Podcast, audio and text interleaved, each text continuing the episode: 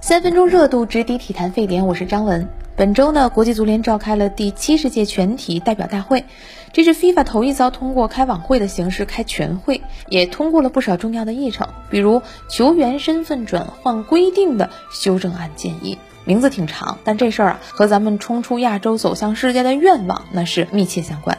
大家都知道，中国足球轰轰烈烈的规划大计已经开始大约两年了。这期间呢，到底能规划谁，不能规划谁？因为国际足联相关的规定留出来的解释空间和余地特别多，导致我们一度甭管有戏没戏，能够打上擦边球的都拉回来试一试。比如恒大曾经火急火燎的从巴西召回来高拉特，为了让他能够赶上在中国居住满五年的指标。又比如鲁能规划的德尔加多，他没有三代以内的中国学员关系，也曾经代表葡萄牙 U 字头系列国家队呢参加过国际比赛，几乎不大可能加引号的为我所用。但是万一呢？咱们也把它规划过来。这次呢，国际足联刚刚通过的球员身份转化的修正案建议，就把这种所谓的万一、所谓的擦边球，全都澄清和明确了。修正案当中第九章第二条列出了五种可以转换国籍以及汇籍的具体情况。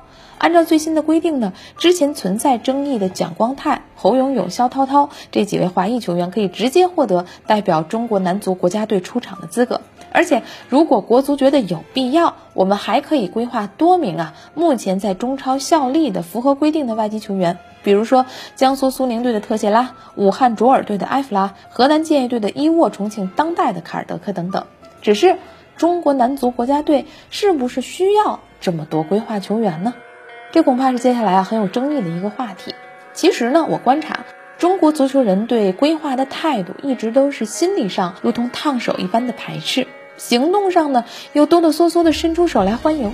形成这种拧巴的状态，一方面是因为我们在面子上没有办法接受所谓的雇佣兵打天下，一看到那身披国家队战袍的球员出现南美的面部特征，很多人本能的就是难受。但是呢，一想到近年来国脚质量下降，一波不如一波，我拿什么去冲击世界杯呢？好多人又控制不住伸手的冲动，就好像在超市里买东西一样。哎，我看特谢拉也不错呀，他的突破能力在亚洲平汤，我放筐里。哎。我要看蒋光，他也可以哦。国足后防线就缺这么一个定海神针，哎，我也放筐里，都加在购物车里了。之后又觉得自己脸红红的，要不咱再退回去俩？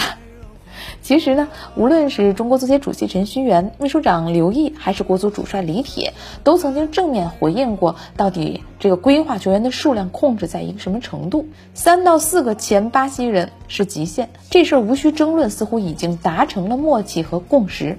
三到四个人呢，大概也是中超联赛俱乐部外援上场人数的一个上限。其实啊，我一直都觉得规划的视觉冲击带来的自尊心挫伤大可不必。国际足联允许入籍球员存在，就是为了顺应全球化的趋势。您比如说，我是一个混血儿，我有权利选择为哪一个会员协会出战。又比如说，我是一个长期在外工作生活的人，转换国籍也很正常。要是大家都这么敏感，那世界上的很多球队啊，他升国旗、唱国歌的仪式简直尴尬的不能看。真正让我们被戳中的那种小自卑呢，其实是大家把入籍球员当成一个拐杖，属于咱们学习实在不行的时候拿出来用一用，等学习成绩上去了，我再把它还给老师。这样想呢，你就会对拐杖形成依赖，而导致自己的内功持续虚弱无力。我更主张啊，坦然地接受因为全球人口流动带来的新国人成为国足球员。我们在评判使用谁不使用谁的时候，自然而然地以实力和为国效力的欲望为准绳就可以了。